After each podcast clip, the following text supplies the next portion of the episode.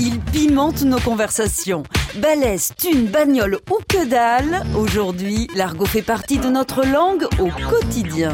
Le swag, yes, c'est avoir du style, c'est avoir euh, de la, classe, comme moi. Là. Moi, je suis swag, elle est swag, il est swag.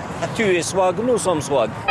1827, l'année où on a jacté l'argot sur le bout des osselets. Trisser, calter, se barrer en loose dog carguer la voile et hisser le grand foc. Appelez ça comme vous voulez, moi je m'en fous de tout ce que je veux, c'est de bien me taper le chou. En 1455 à Dijon, les membres de la bande des coquillards sont arrêtés et jugés.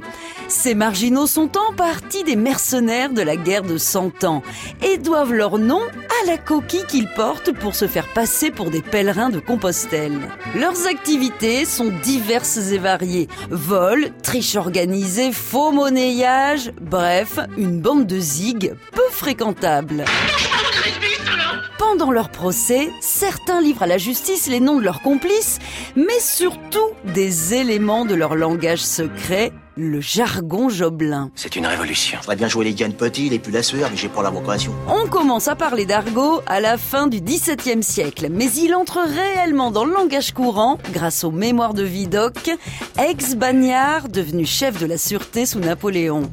Publié en 1827, il y raconte ses péripéties tout en dévoilant un véritable lexique du crime. Ce baragouin original et savoureux se fait une place de choix dans la littérature avec Hugo, Balzac et Zola. Ah bah ça par exemple elle est raide. Je te trouve couché dans mon page, tu bois mon picrate et tu fumes mes cigarettes et en plus faudrait que je te montre mes papiers. Tu trouves pas que tu renverses un peu le protocole, non? L'argot a fait peau neuve. À Skip, aujourd'hui, quand on est au KLM avec sa zouze, c'est que c'est trop d'art, on kiffe, voire même on s'enjaille. Et si vous entravez que dalle, bah désolé, c'est que vous êtes trop yeuf pour comprendre. Pigé On n'arrête pas le progrès À force de fouiller la merde, tu vas te retrouver avec un crâne de suppositoire Allez, on décanille. À retrouver sur francebleu.fr